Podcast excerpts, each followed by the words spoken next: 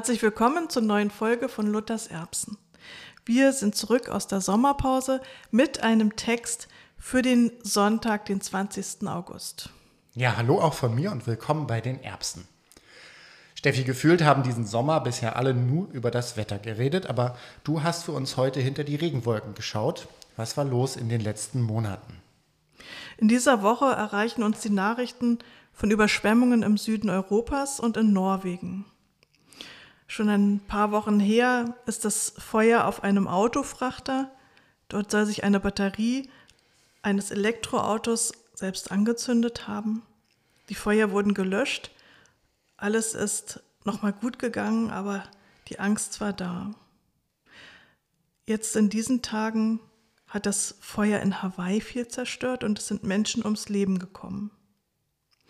Ein Feuer ganz anderer Art entfacht die AfD mit ihrem Unfragehoch als zweitstärkste Partei. Darüber wird ziemlich viel gesprochen. Ich finde das gut, denn in ihrer Aufstellung zur Europawahl macht die Partei keinen Hehl aus ihren rechtsextremen Ansichten. In Berlin sind immer noch Ferien. Ich persönlich mag den Sommer in der Stadt, weil wirklich weniger auf den Straßen los ist. Es sind einfach viel weniger Autos unterwegs. Die meisten sind im Urlaub und dann ist auch in der Gemeinde weniger los und es bleibt Zeit zum Ausmisten von allem, was sich in der Gemeinde gern mal ansammelt. Auch wir räumen in dieser Folge auf mit Vorurteilen gegenüber einer Gruppe, die oft als die Gegner von Jesus dargestellt werden. Gemeint sind die Pharisäer. Unser Podcast beschäftigt sich ja insgesamt mit der Frage, wie wir verhindern können, unbewusst judenfeindlich zu predigen. Und in der Wahrnehmung sind die Pharisäer wohl ein Synonym für Jüdinnen und Juden. Und deshalb sprechen wir über sie. Am 20. August ist ein Streitgespräch zwischen einem Pharisäer und Jesus der Inhalt des Predigtextes. Ausgelöst wird das Gespräch durch das grenzüberschreitende Verhalten einer Frau, die Jesus ungewöhnlich nahe kommt und als Sünderin bezeichnet wird. Einen Namen hat sie nicht. Wir lesen den Text heute aus der Basisbibel er steht bei Lukas im siebten Kapitel, die Verse 36 bis 50. Einer der Pharisäer lud Jesus zum Essen ein. Jesus ging in das Haus des Pharisäers und legte sich zu Tisch. In der Stadt lebte eine Frau, die als Sünderin bekannt war. Sie erfuhr, dass Jesus im Hause des Pharisäers zu Gast war. Mit einem Fläschchen voll kostbarem Salböl ging sie dorthin. Die Frau trat von hinten an das Fußende des Polsters heran, auf dem Jesus lag. Sie weinte so sehr, dass seine Füße von ihren Tränen nass wurden. Mit ihrem Haar trocknete sie ihm die Füße, küsste sie und salbte sie mit dem Öl. Der Pharisäer, der Jesus eingeladen hatte, beobachtete das alles und sagte sich, wenn Jesus ein Prophet wäre, müsste er doch wissen, was für eine Frau ihn da berührt, dass sie eine Sünderin ist. Da wandte sich Jesus an ihn und sagte, Simon, ich habe dir etwas zu sagen.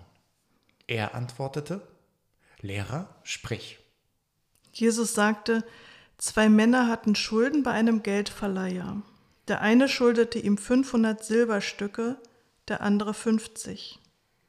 Da sie es nicht zurückzahlen konnten, schenkte er beiden das Geld. Welcher von den beiden wird den Geldverleiher wohl mehr lieben? Simon antwortete, ich nehme an, der, dem der Geldverleiher mehr geschenkt hat. Da sagte Jesus zu ihm, du hast recht. Dann drehte er sich zu der Frau um und sagte zu Simon, siehst du diese Frau? Ich kam in dein Haus und du hast mir kein Wasser für die Füße gebracht. Aber sie hat meine Füße mit ihren Tränen nass gemacht und mit ihren Haaren getrocknet. Du hast mir keinen Kuss zur Begrüßung gegeben, aber sie hat nicht aufgehört, mir die Füße zu küssen, seit ich hier bin. Du hast meinen Kopf nicht mit Öl gesalbt, aber sie hat meine Füße mit kostbarem Öl gesalbt. Deshalb sage ich dir, ihre vielen Sünden sind ihr vergeben. Darum hat sie so viel Liebe gezeigt. Wem aber wenig gegeben wird, der zeigt auch nur wenig Liebe. Dann sagte Jesus zu der Frau, Deine Sünden sind dir vergeben. Die anderen Gäste fragten sich, Wer ist dieser Mann, der sogar Sünden vergibt?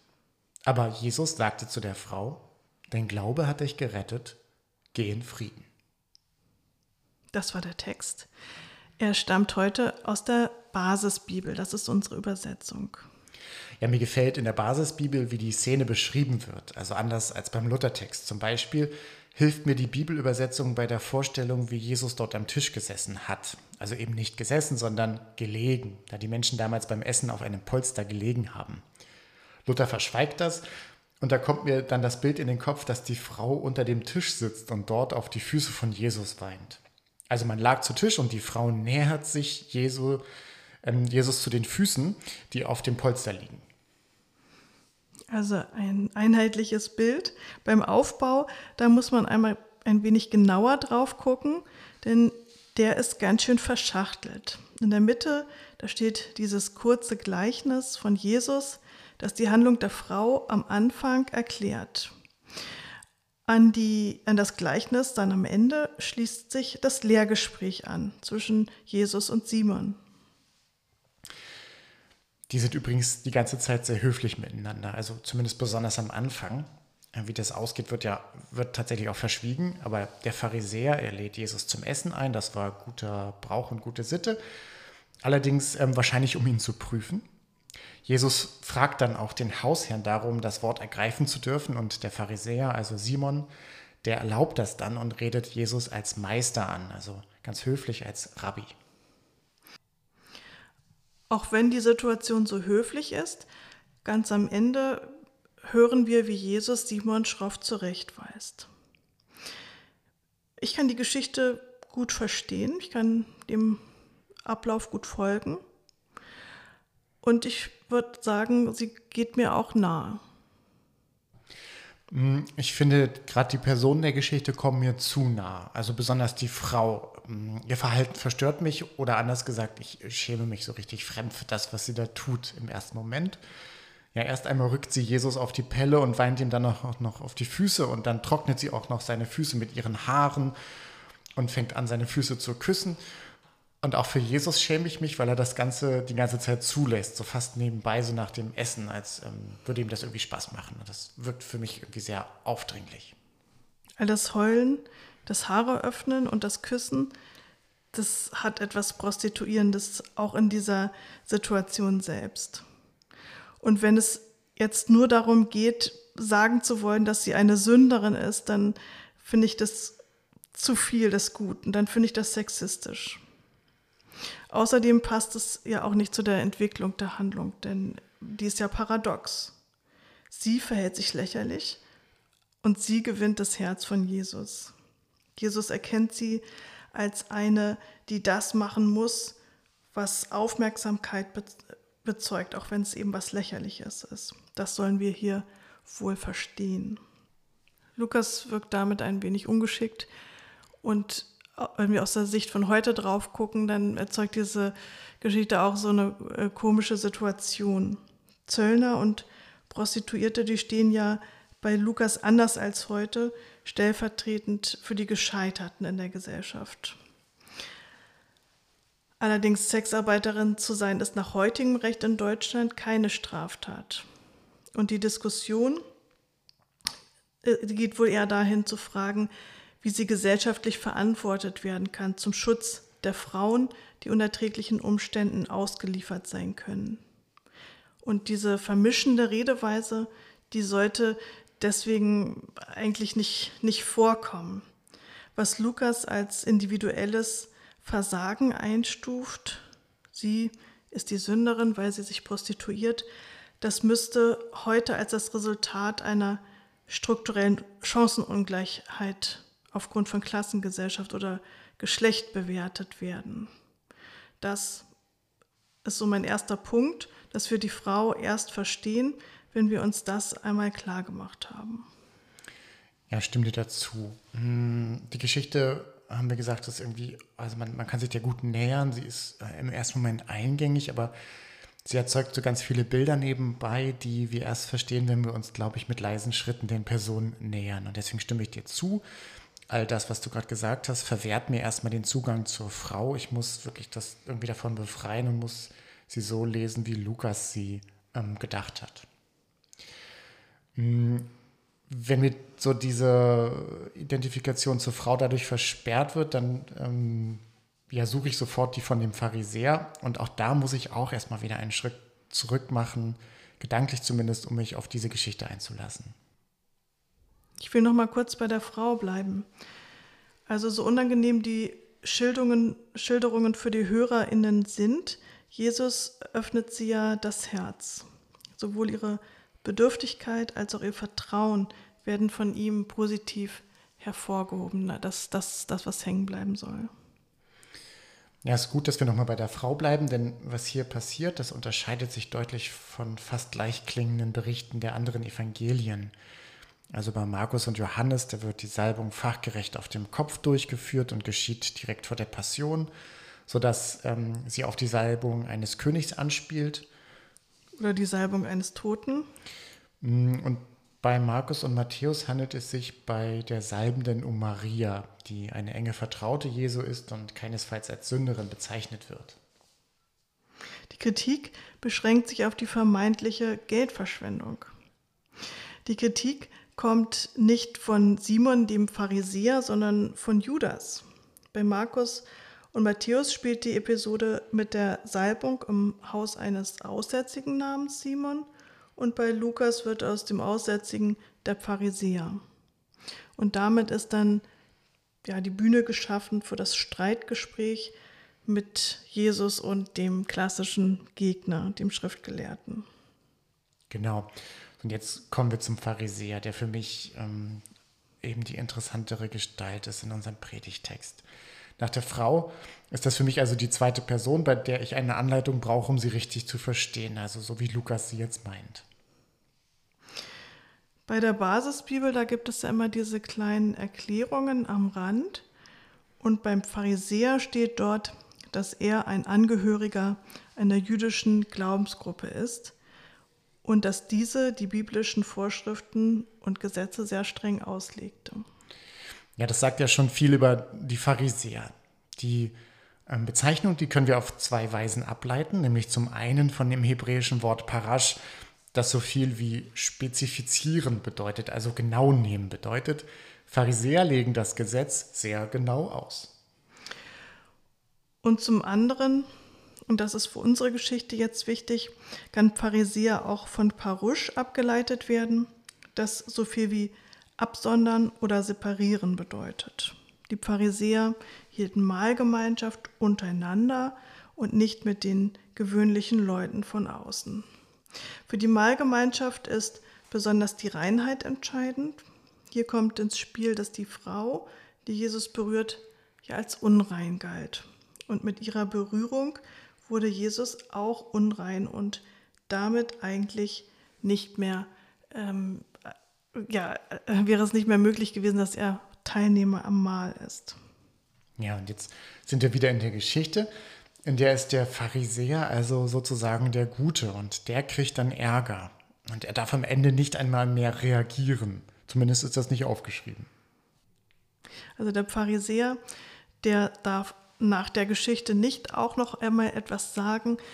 Er ist sozusagen stumm geworden und die Frau, ähm, die wird als erstes erwähnt, sie, äh, ihr, ihr wird vergeben, sagt Jesus. Zum Pharisäer. Seine Frömmigkeit, äh, die kennt Selbstverzicht, dafür bekommt er Anerkennung, aber er verdirbt sie, indem er sie zum Hochmut gegenüber den anderen Menschen, zum Anspruch vor Gott verkehrt. Das ist wohl die Kritik an Simon. Gott wird Partei ergreifen für die, die ständig unterdrückt sind, die keine Wahl haben, als sich in beschämende Situationen zu bringen, um bemerkt zu werden. Und das Ansehen vor Gott, das haben sie trotzdem. Das ist in ihrem Menschsein begründet und richtet sich eben nicht nach den Leistungen. So will Lukas wohl die Klassengesellschaft auf den Kopf stellen und er behauptet, dass die Vergebung eben für alle Menschen da sind. Er bettet diese Geschichte ein in seine Theologie, die von der göttlichen Erhöhung der Gedemütigten niedrigen. Ja, soweit so gut. Aber kann man das heute noch so hören, Steffi? Der Pharisäer Simon ist ja dem Jesus gegenüber ambivalent eingestellt. Sein Verhalten ist einerseits aufgeschlossen, also wir sagten, er nennt ihn Rabbi, und andererseits lädt er ihn vermutlich einfach nur ein, um ihn zu prüfen. Was ich entscheidend finde, um dem Anliegen der Geschichte gerecht zu werden, ist es wichtig, sich der eigenen Haltung ähm, gegenüber diesem Mann bewusst zu werden und zu verstehen, dass der Pharisäer erst viel später in der Auslegungsgeschichte so ein ganz schlechtes Image bekommen hat. Also für, für Lukas äh, stellt sich das nochmal ein bisschen anders dar, auch wenn jetzt äh, Simon nicht freundlich dargestellt wird. Der Hintergrund war ja, ähm, dass grundsätzlich er den Simon und mit ihm die Pharisäer für eine angesehene, gut ausgebildete Bevölkerungsgruppe in hohen Ämtern, wie das des Richters oder des Lehrers gesehen hat. Menschen, die ihre Überzeugungen praktizieren, zum Beispiel die Reinheitsgebote, die den Sabbat einhalten und den Zehnten geben. Also Lukas schildert sie als Gesetzeslehrer und als ähm, Gesetzeslehrer auch für das einfache Volk und als interessiert sogar an Jesus. Und sie geben ihm sogar Schutz bei ähm, einer Verfolgungssituation. Und in dieser Geschichte geht es eben nicht darum zu sagen, ja, wir wussten schon immer, dass sie moralisch versagt haben und geirrt haben. Nein, das kam erst später. Simon ist in dieser Geschichte trotz seiner Hintergedanken eigentlich der Gute und die Sünderin ist wiederum die Schlechte. Beide äh, sind übrigens ähm, Jüdin und Jude. Auch das wichtig. Also es ist jetzt keine äh, Geschichte, die zwei äh, Bevölkerungsgruppen aufeinanderstoßen lässt. Die Ausweitung der Verkündigung über das Gottesvolk hinaus, die hatte an dieser Stelle noch gar nicht stattgefunden. Und insofern spielt die Zurückweisung des Pharisäers nicht auf seinen jüdischen Glauben oder seine theologischen Überzeugungen an. Es geht nicht um eine Abgrenzung zum Judentum. Alle sind an dieser Stelle noch Jüdin und Jude.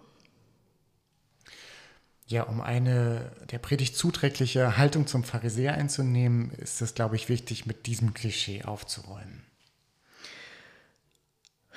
Ja, jeder hat schon einmal im Café gesessen und nebenbei wurde ein Getränk bestellt, das auch Pharisäer äh, genannt wird.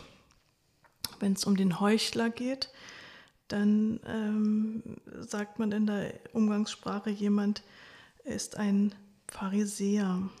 Ein Getränk in verrauchten Kneipen, was vergessen worden ist, als man den Mohrenkopf und den Negerkuss abgeschafft hat. Das ist der Pharisäer bei uns in der Umgangssprache. Ja, und du meinst den Pharisäer, den man bestellen kann, also einen Kaffee, der einen beim Trinken im Unklaren darüber lässt, wie viel Alkohol er eigentlich enthält. Und die Erkenntnis, die stellt sich erst ein, wenn es dann auch zu spät ist und man völlig betrunken ist.